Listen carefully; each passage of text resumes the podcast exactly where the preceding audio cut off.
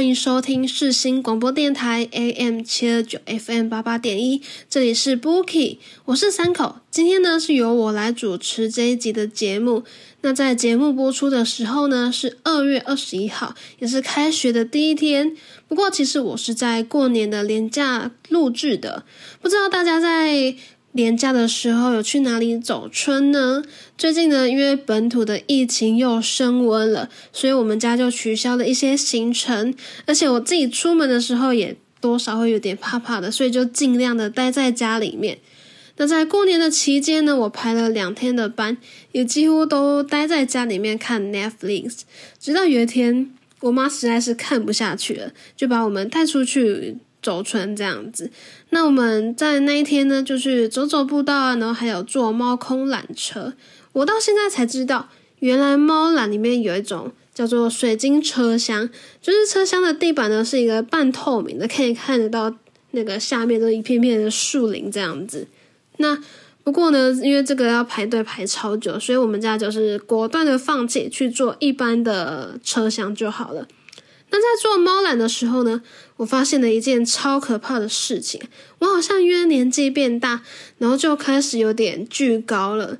想当初我国高中的时候，去游乐园玩的时候呢，都一定要做那种最刺激的游乐设施。那就是网络上盘点那种台湾十大恐怖游乐设施呢，其实我都做过，包括六福村的笑傲飞鹰啊，就是。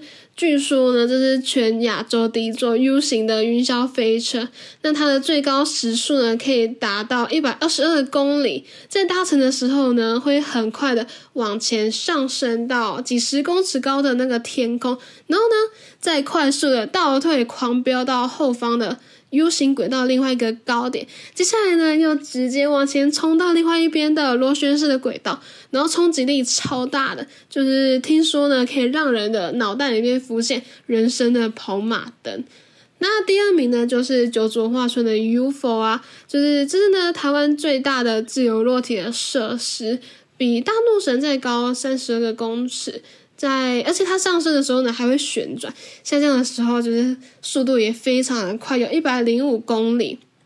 第三名就是六福村的大怒神，那这也是很多网友心目中的大魔王，因为它的高度呢有十七层楼高，就是大约是五十三的公尺，然后呢会让乘客带到最高点，停留几秒之后就突然往下冲，哇！这个过程呢真的非常的。短暂，甚至呢会让人还来不及尖叫。那第四名呢是剑湖山的晴天飞索，这也是一个自由落体的游乐设施嘛。然后就是有两个塔，就是一塔是一个时速八十公里的速度，从下往上到六十五公尺的高空，然后再慢慢降下来。然后另外一边就是将乘客带到六十五公尺的高点，然后停六秒钟之后再往下冲，这样子。那第五名是九族化村的玛雅探险，哇，这个是台湾第一的悬吊式云霄飞车，在乘坐的时候是双脚飞空的。其实我在坐这个的时候真的很没有安全感，因为就觉得脚空空的，就是很怪，很怕自己的鞋子掉下来，很会很糗。然后就是他在搭乘的时候呢，车子会上下颠覆、左右旋转，真的是有人说会就是差点尿出来这样子，对吧？然后呢，第六名呢就是力宝乐园的抢救地形，也就是大家所谓的断轨，是全台唯一的断轨式的云霄飞车。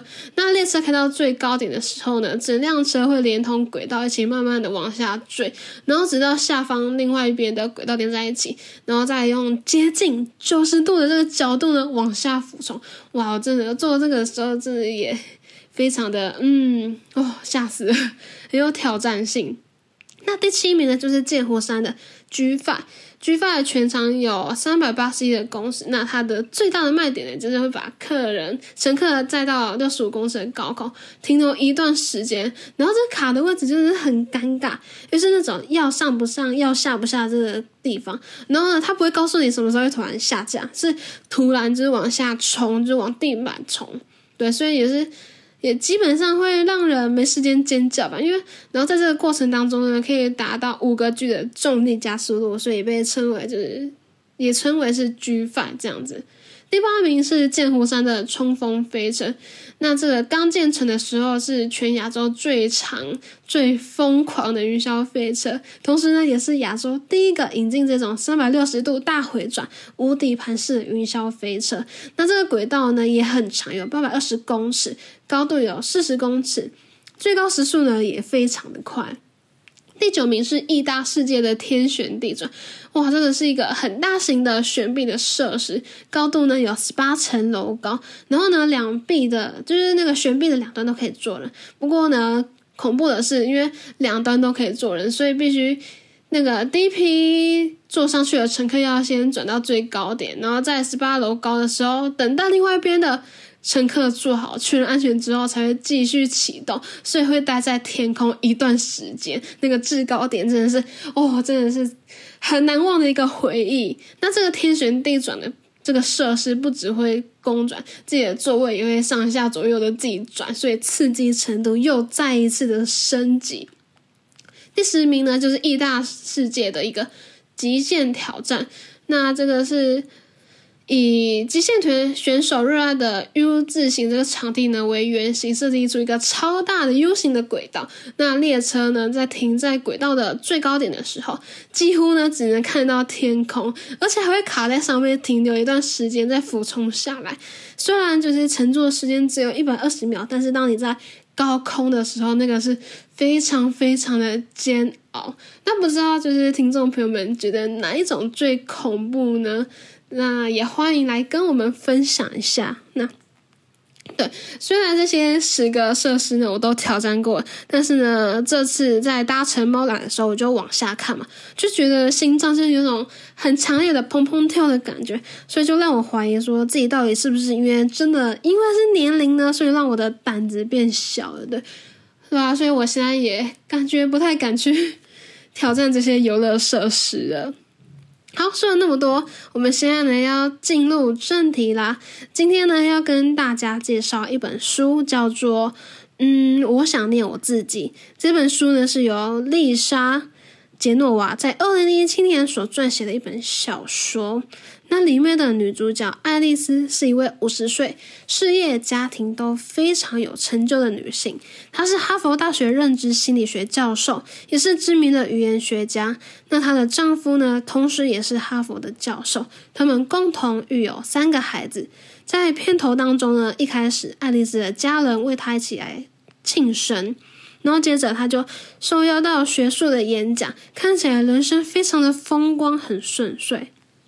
不过，在他平顺的这个巅峰的人生呢，却突然间有个骤变，转瞬间就他的事业啊，还有生活，让他就是跌到一个谷底的样子。对，他就发觉呢，自己在授课演讲的时候会忘词，然后会忘记外出熟悉的道路。然后也会迷失掉自己的方向感。后来他就到医院检查嘛，然后就是被确诊是得到了早发性的阿兹海默症，就是我们俗称的健忘症。那在一个半夜之后，她就惊醒，向丈夫倾诉自己的病情，担心他所有的一切，他的生活，他的职业，什么都会失去。那阿兹海默症呢，就是一个遗传性的疾病。当她知道她的大女儿检查之后，又带有阳性的这个反应，她爱丽丝也非常的自责不已。那阿兹海默症呢，也就是我们俗称的失智症嘛，它是一种会难以恢复记忆的一个病症，而且呢，会随着时间记忆一直会一直记忆会一直退化。那爱丽丝在知道这个问题，虽然她试着就医，然后也很很想要勇敢的去面对这个问题，面对这个疾病。到，他也到阿兹海默症的这个演讲协会去，阿兹海默症的协会去演讲，然后去鼓舞其他的病友，说出活在当下。但是呢，活在当下真的很不容易，尤其是当你知道你罹患一个很难以治愈的一个病情的时候，更是不太容易。那当他在一开始知道自己罹患这个阿兹海默症的时候呢，他已经录下了一段影像，有了想轻生的念头。因为失智症在失智症患者家庭的力量呢是非常不可或缺的，相对的照顾者的压力也非常的大。在片中呢，丈夫还有孩子对于阿丽爱丽丝的关怀也一直持续着，尤其是在几位地方，原本看似叛逆的小女儿，也在母亲离病之后呢，与母亲的关系有了改变。冰室的那小女儿呢，就告诉爱丽丝一个故事。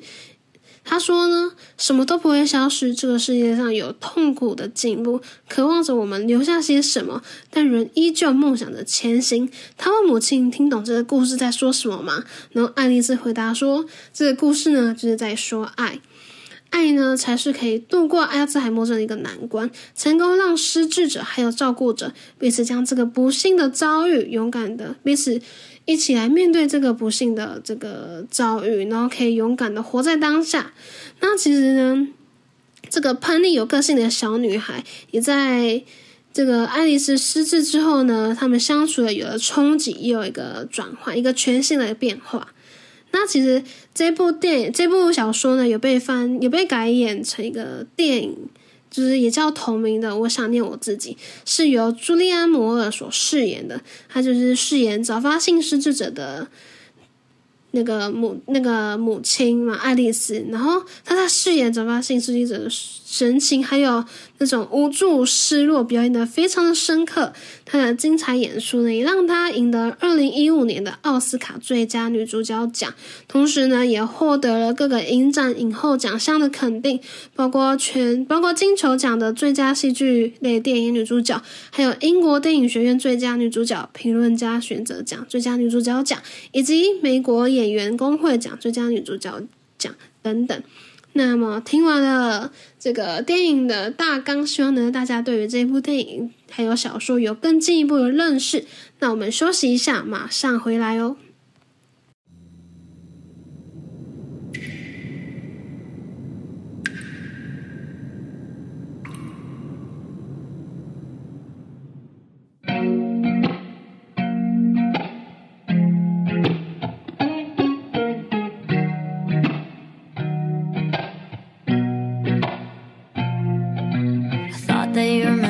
Seems that you forgot. It's hard for me to blame you when you were already lost. Oh yeah, I'm tired of always waiting. Oh yeah, yeah. I see you change your number, that's why you don't get my calls. I gave you all I mean, now you don't wanna be involved. Oh yeah, yeah. I really gotta face it. Oh yeah, yeah. I just wanna be the one, but to you are already done. Why'd you have to hit and run me? Now I'm all alone crying ugly. You broke my heart just for fun. Took my love and just left me numb. Now it's 8 in the morning, 8 in the morning, all because of you. Another story that's sad and true. I can feel the pain, can you? You had to be the one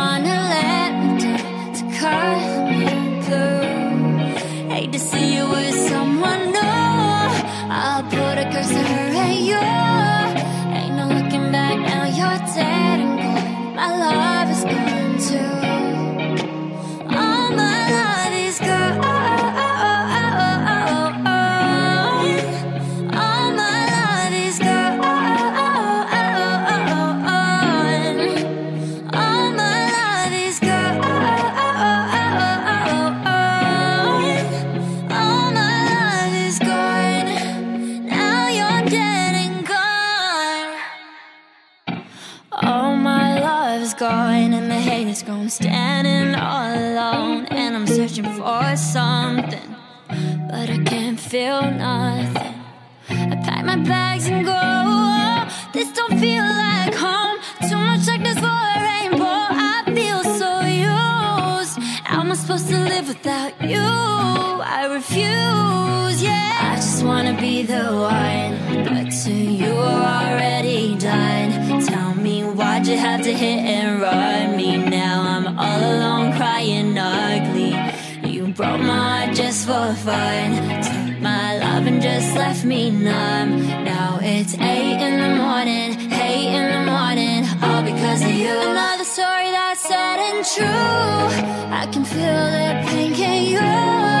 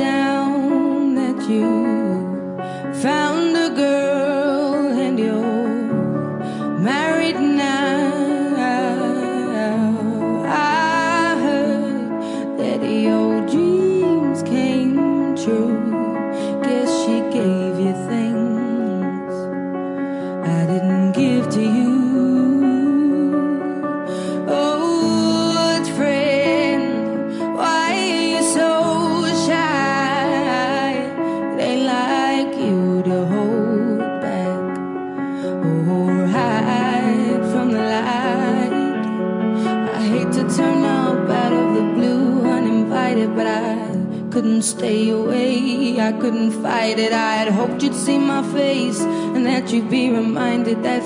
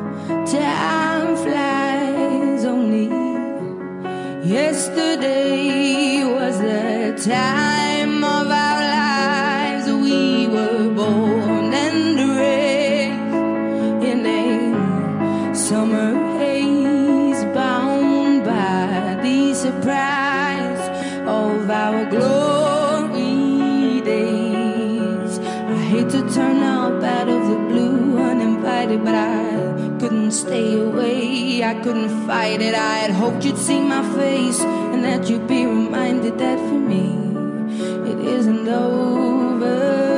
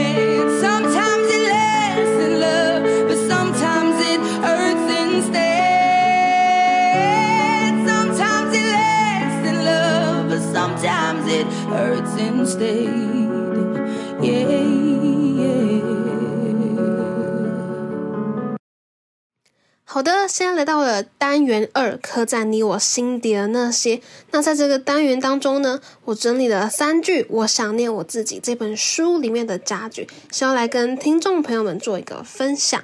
首先呢，第一句是女主角说的：“我没有在受苦，而是在努力，努力参与许多事情，和以前的我保持接轨。”其实，在看这本书的时候，我自己有设想过，如果有一天呢，我被医生宣判了。罹患这个阿兹海默症，那么我当下的心情会怎么样呢？其实我觉得那个时候应该会觉得晴天霹雳，就是有点甚至有点跌落谷底的感觉。因为呢，据我所知，这个阿兹海默症是没有一个解药的，就是就算有药，也只是让你暂缓这个病情的恶化，没有办法完全的治疗这个疾病。那所以就是看到里面的女主角这个情况，也会让我不免有一点担忧。那其实我自己的身旁也有那个亲人得到这个病，就是我的阿公。那我觉得自己看到自己的亲人得到这种病，不论是那位亲人或者是照顾者，都会感觉到很心痛，因为。看着自己心爱的人忘记自己，然后忘记他每天生活的大小事，忘记每个细节，甚至连以前的记忆都完全都被磨灭了。我觉得这个情况是还蛮痛苦的，然后也会多少会觉得不知所措这样子。那在这个情况下呢，我们所做的应该就是。好好的珍惜当下，好好的珍惜每一刻。然后，对于我们所爱的人，那个亲爱的那个人呢，就是好好的跟他们相处，而不是等到就是哪一天发生了什么事，然后才觉得遗憾这样子。这就是我读完这本书的一个最大的体悟。好的，那第二句是。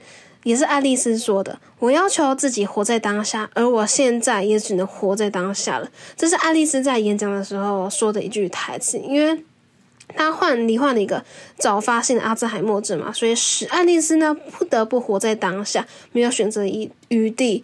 那可能这一秒她是快乐的，但是下一秒无论怎么样怎么努力都想不起来刚刚那个快乐的回忆，所以她就正视自己的难堪。自己那个呃充满痛苦的这个现在，是他爱丽丝最终的选择。当然，也可以说是别无选择，因为毕竟他罹患了这个阿兹海默症。但是呢，活在当下不该是别无选择当中的最后一种选择。应该来说，就算不说积极正面这样俗套的话，不论不论你是怎么样的一个状况，我们都应该活在当下。唯有正视我们眼前的所有一切，才能够面对。苦痛，然后这个时候呢，我们也才能够明白什么是可贵的，然后哪些是我们应该往前往的那种那一条道路这样子。那第三第三句呢，就是什么都不会消失，这个世界有种痛苦的进步，渴望着我们留下一些什么，还依然梦想着前进。的确，嗯，有些遗憾呢会令人畏惧。那为了避免那些遗憾呢？不知道大家愿意付出什么？有些人会付出勇气，在追逐现实的生活当中呢，会渐渐淡忘，忘记自己曾经向往，或者是那些。自己的梦想之之类的。那虽然呢，我们有时候在生活当中会经历着大大小小的痛苦，但是呢，也希望听众朋友们不要忘记，这个时候的痛苦会留下一些什么，可能会带给你向前进的那些往前迈进的那个轨迹、那些足迹。那最后呢，几乎快遗忘过去的记忆的那个爱丽丝，她在小女儿读完这一段话之后呢，她就问小女儿，就问她说。你懂这句话吗？那爱丽丝就回答说：“就是爱嘛。”我想，就是这片影片的这部影片呢，想要告诉大家，就是爱的深度，在爱的面前呢，所有一切都完全不足以谈论。那那片里面的当中，亲人他们无私奉献的爱，更是非常，更是对于罹患疾病的人非常重要的一个存在。对。那其实呢，有网友整理说，我想念我自己，有教会我们五个人生态度。那我也来跟大家来做一个分享。首先呢，第一个就是有多大的成就，死后也带不走，放下骄傲与自负，聆听别人的声音。在爱爱丽丝呢，其实有一个女儿嘛，就是她没有上大学，是个业余的演员。虽然演出的机会不多，但是爱丽丝就非常不解这个女儿的梦想。她认为呢，这个女儿不应该。蹉跎这个光阴，应该要读大学去充实自己。不过那个女儿就是执意说要演戏，所以母女俩的关系呢就降到这个。低点，那他们每次谈到这个话题的时候，都会剑拔弩张。后来呢，爱丽丝去看到这个小女儿的演出，然后也肯定了她的才华，也相信自己的女儿有一番成就。那后来两个人的心结呢，就逐渐解开。我们常常会因为自己的偏见或者是一些先入为主的观念，会否定别人，然后。如果呢，我们能够放下自己的成见，然后认真的听听对方的想法，可能就可以解开一些不必要的误会或者是偏见。好，那接下来是，就算工作再忙碌，家人永远是第一个顺位。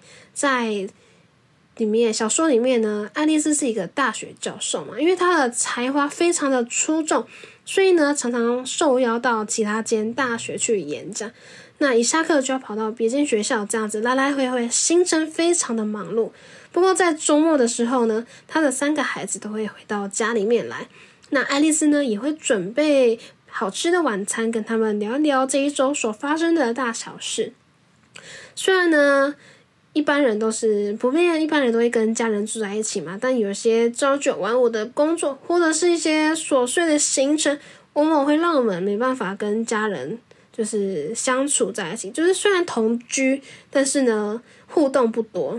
那这个时候，我觉得我们就可以效效仿里面的爱丽丝，周末呢不管多忙，一定要空出时间跟家人待在一起，听听他们这礼拜遇到了哪些大小事，或者是自己心情不好的时候需要倾诉的时候呢，家人呢也会在你身旁聆听你，他们也会永远站在你的那一边。那接下来就是第三个。永远记得呢自己的方向与目标。爱丽丝在发病的过程当中呢，常常自暴自弃，有时候会对家人冷言冷语，也曾经呢情绪失控，泪流不止。那后来，他就以自身的经验去演讲，鼓励那些和他一样的病友。就算是他生病了，但是他还是会像以前一样，不断的鼓励他人，或者是开导其他的人。那我们在遭受挫折的时候呢，常常会忘记自己原本的初衷，还有那些热忱，可能会像爱丽丝一样自暴自弃。那这个时候，我们就可以让自己停下来，稍微的喘口气，并回头的审视自己，重新定位自己的人生以及目标。再就是，我们要适时的接受别人的意见，还有帮助。爱丽丝在医生的检查过程当中呢，她曾经试着逃避告知自己的家人说她得病的这个事实，因为呢，她不想要成为家人的包袱。但其实她的丈夫呢，孩子其实都是非常非常的支持她的。那我们有时候会跟爱丽丝一样，总是会先认为说自己会成为别人的累赘，而不敢的勇敢去开口。但其实，不管是亲人还是朋友，他们一定会在你有难的时候伸出援手，说不定他们都想帮助你，而你可能会因为反而因为自己的自尊而拒绝别人。所以，我觉得我们要敞开自己的心胸，这样子。那电影里面，呃，这个书呢，也告诉我们一个道理，就是千万呢不要随意的放弃自己。爱丽丝呢，在还没有完全发病的时候，她录了一段影像给自己，她打算让自己真的到连自己是谁都不知道的时候，把一罐安眠药全部都吞下去，然后试图去自杀这样子。还好这个呢举动被打断了，所以她也忘记自己要做什么。对一个专业备受肯定的教授来说，没有任何事情会比忘记自己所学的专业还要来更痛苦了。所以他打算以这个吞药的方式呢来解决，来避免这个问题，因为他没办法看到自己不完美的那一面。他认为呢。自己一定做不到，所以认为自己会成为别人的包袱这样子。那我觉得呢，在这个世界上没有解决不了的问题，所以也不要轻易的否定自己，认为自己一定办不到，而前功尽弃。希望听众朋友们可以记得，就是全世界呢都没有办法否定你，只有自己可以否定自己。那所以呢，在心灰意冷的时候，坚持一下，坚持久了，成功呢就是你的。最后，想要跟听众朋友们说一句话：，不管在跟家人、朋友或者是同事相处的时候呢，我们可能都会面临到像爱丽丝一样的处境，太过相信自己而对别人伸出的援手视若无睹。那我们说，有时候呢，也会像里面的小女儿一样，喜怒哀乐全部都写在脸上，不顾其他人的感受。那我们放下骄傲还有偏见，用心聆听他人的声音，我觉得这样会让我们收获到的更多。那以上呢，就是家具的分享。我们休息一下，马上回来哦。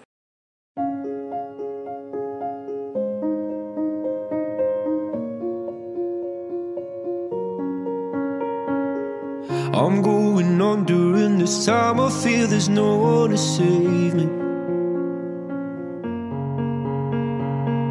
This all and nothing really got away, driving me crazy.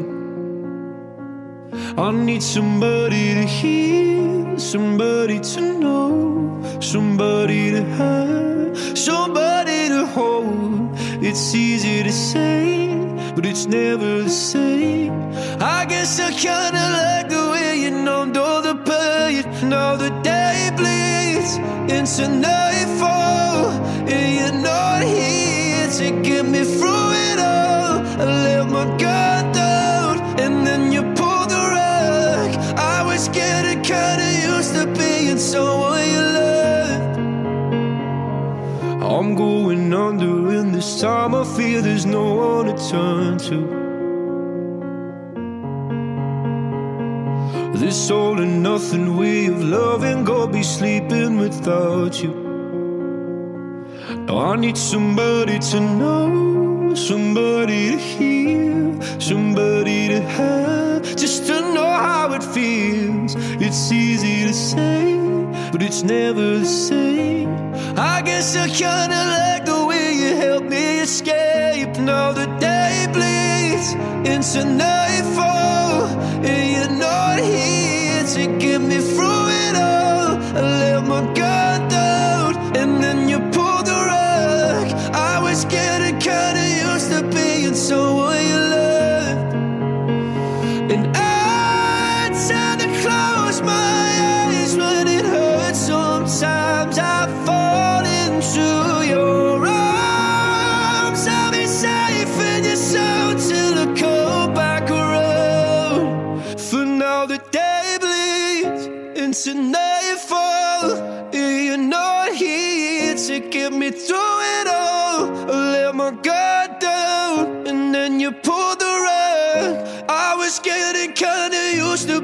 so will you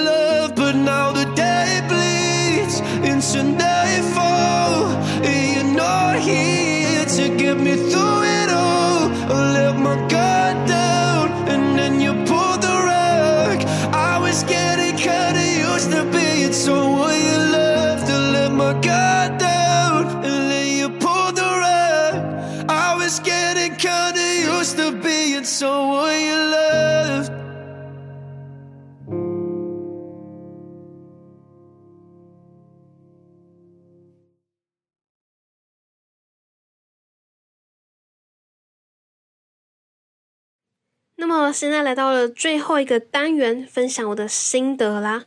对我来说呢，我想念我自己里面最让我感动的一句台词，就是我并非在受苦，而是在努力，努力的连接过去的自己。然后我要告诉自己，活在当下，那是我唯一能够去做的。那我觉得这本书里面呢，关键呢。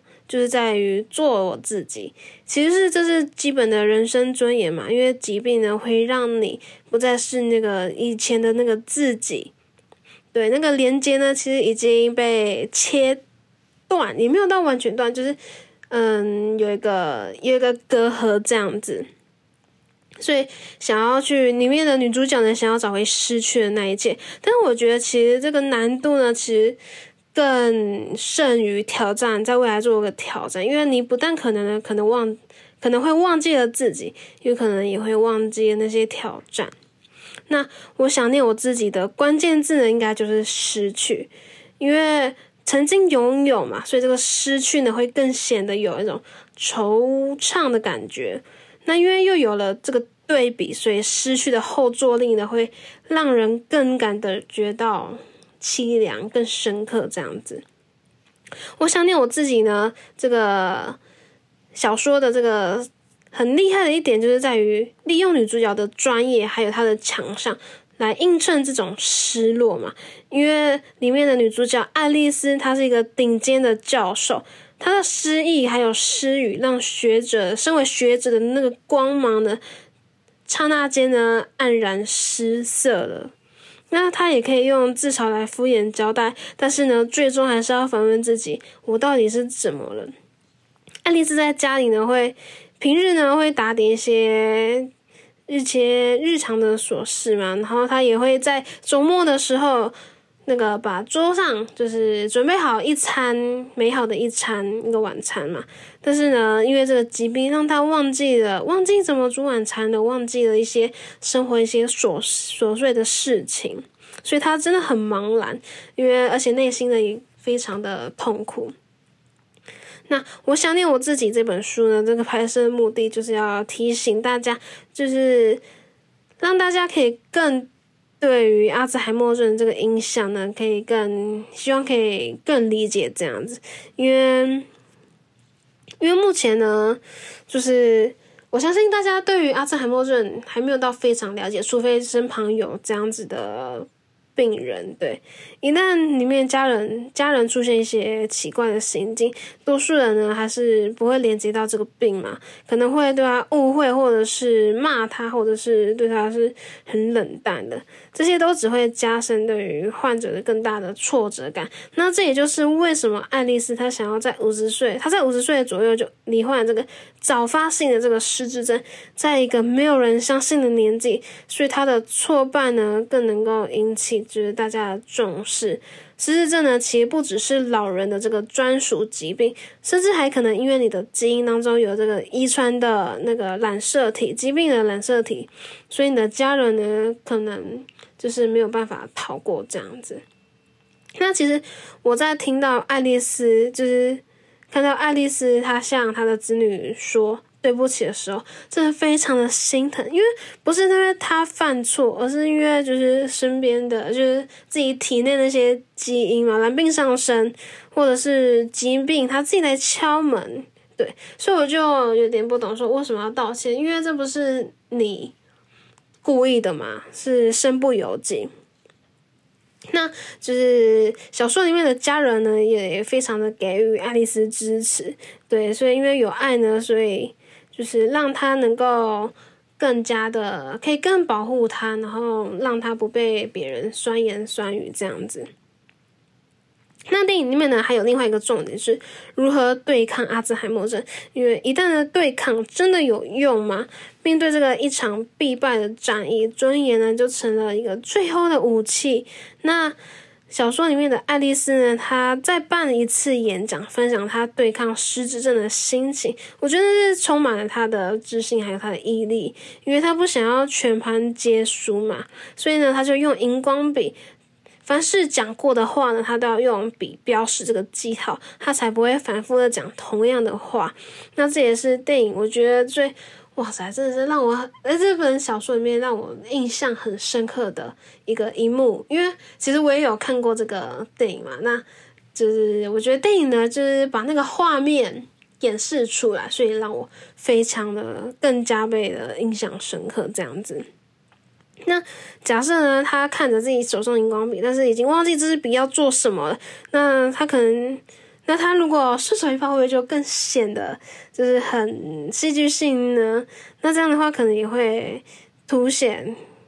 我觉得这样子的话，嗯，有些我记得好像有网友就是质疑说，就是为什么那个编剧啊，或者是小说里面的作者，为什么不让那个爱丽丝，就是甚至忘记手中握的笔是什么，然后可能让那个爱丽丝把随手把那支笔一抛？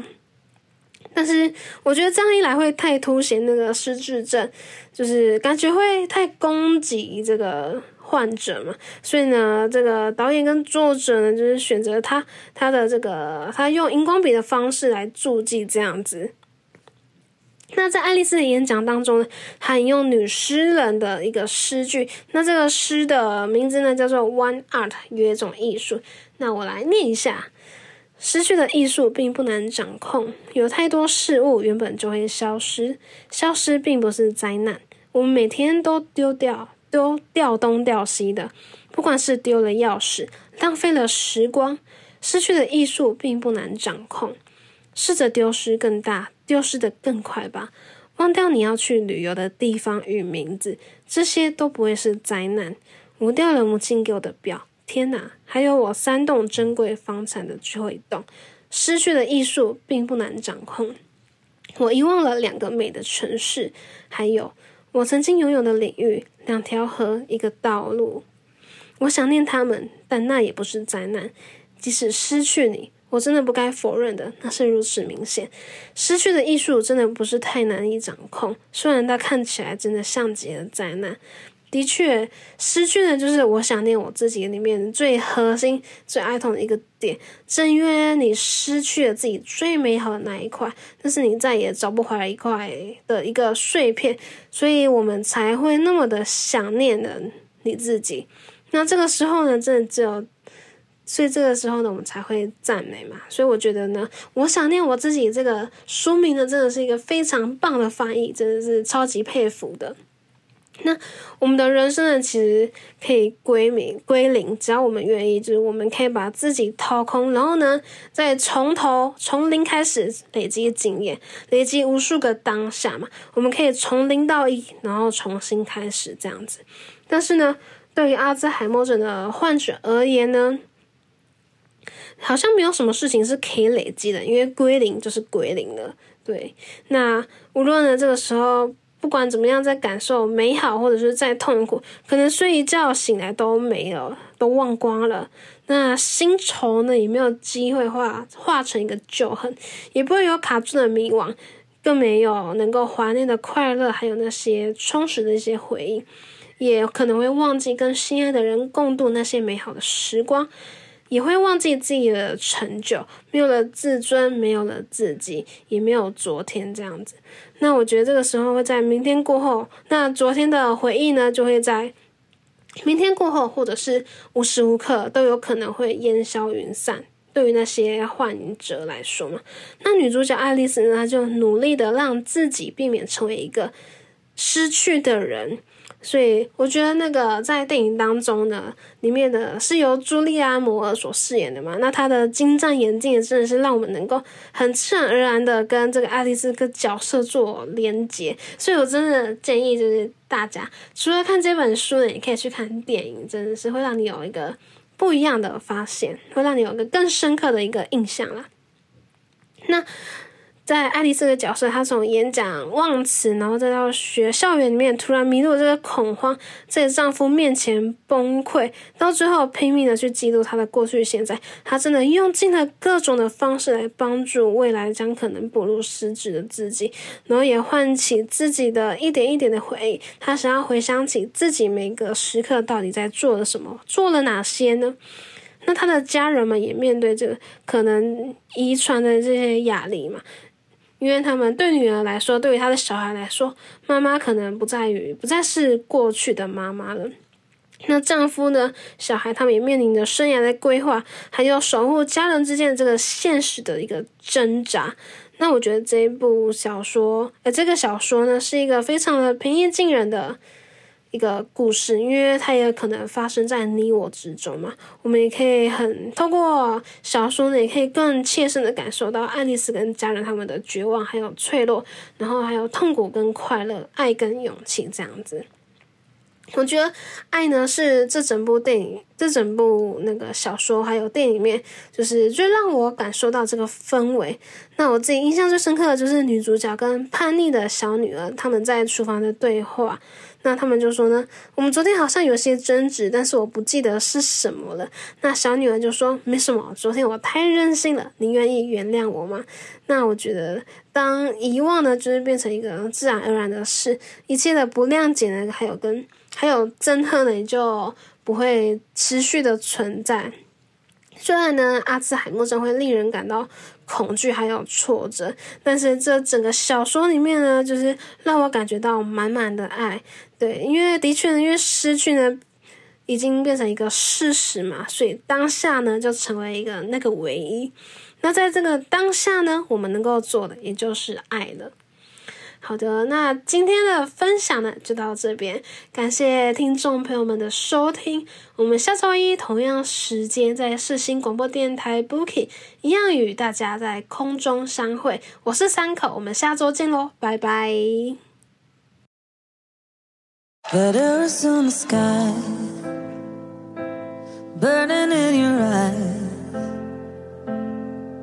You look at me, babe, I wanna catch on fire.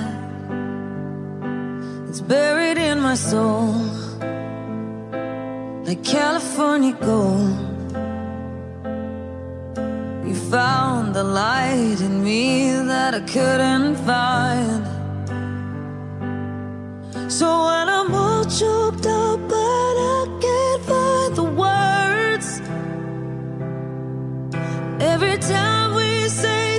goodbye, baby, it hurts.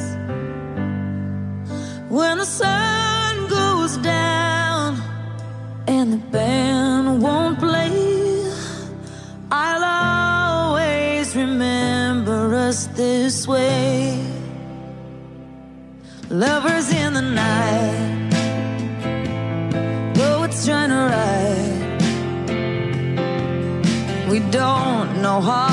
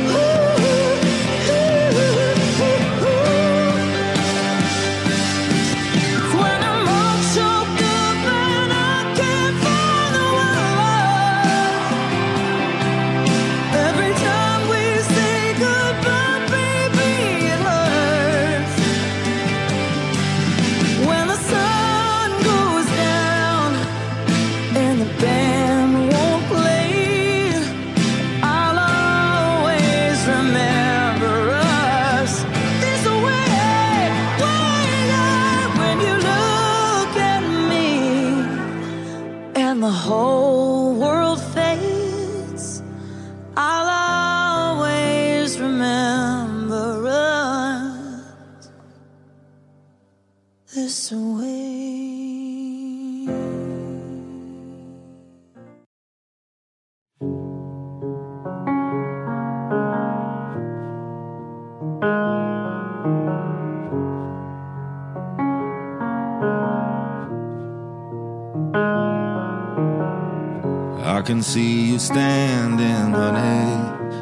His arms around your body, laughing, but the joke's not funny at all. And it took you five whole minutes to pack us up and leave me with it, holding all this love out here in the hall. I think I've seen this film before. And I didn't like the ending. You're not my homeland anymore. So what am I defending now? You were my town. Now I'm in exile, seeing you out. I think I've seen this film before.